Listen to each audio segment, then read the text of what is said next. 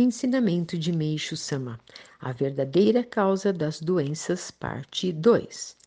O grau da febre depende não só da natureza, quantidade e rigidez das toxinas, mas também da constituição física do doente. Muitas vezes, a febre aparece como resultado do cansaço após a prática de exercícios físicos, pois estes aceleram o processo de purificação.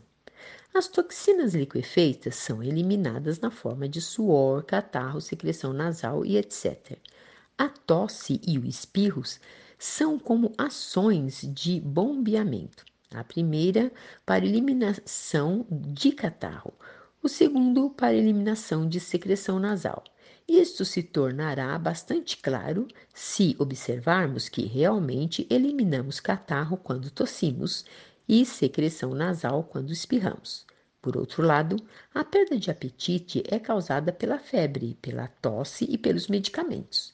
As dores de cabeça e nas juntas são decorrentes da dissolução das toxinas existentes nesses pontos, as quais excitam os nervos no momento de sua eliminação em estado líquido.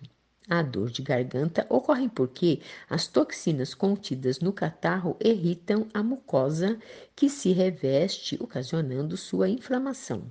A rouquidão baseia-se no mesmo princípio, sendo causada pela inflamação das cordas vocais. Eis, portanto, o que é gripe. Não há necessidade de tratamento algum. Basta a pessoa deixar seu organismo agir sem tomar medicamentos que em poucos dias, terminado o processo de purificação, estará curada, desde que a cura seja natural. Com a redução de toxinas, a saúde aumentará. Tirado do livro A Verdadeira Saúde.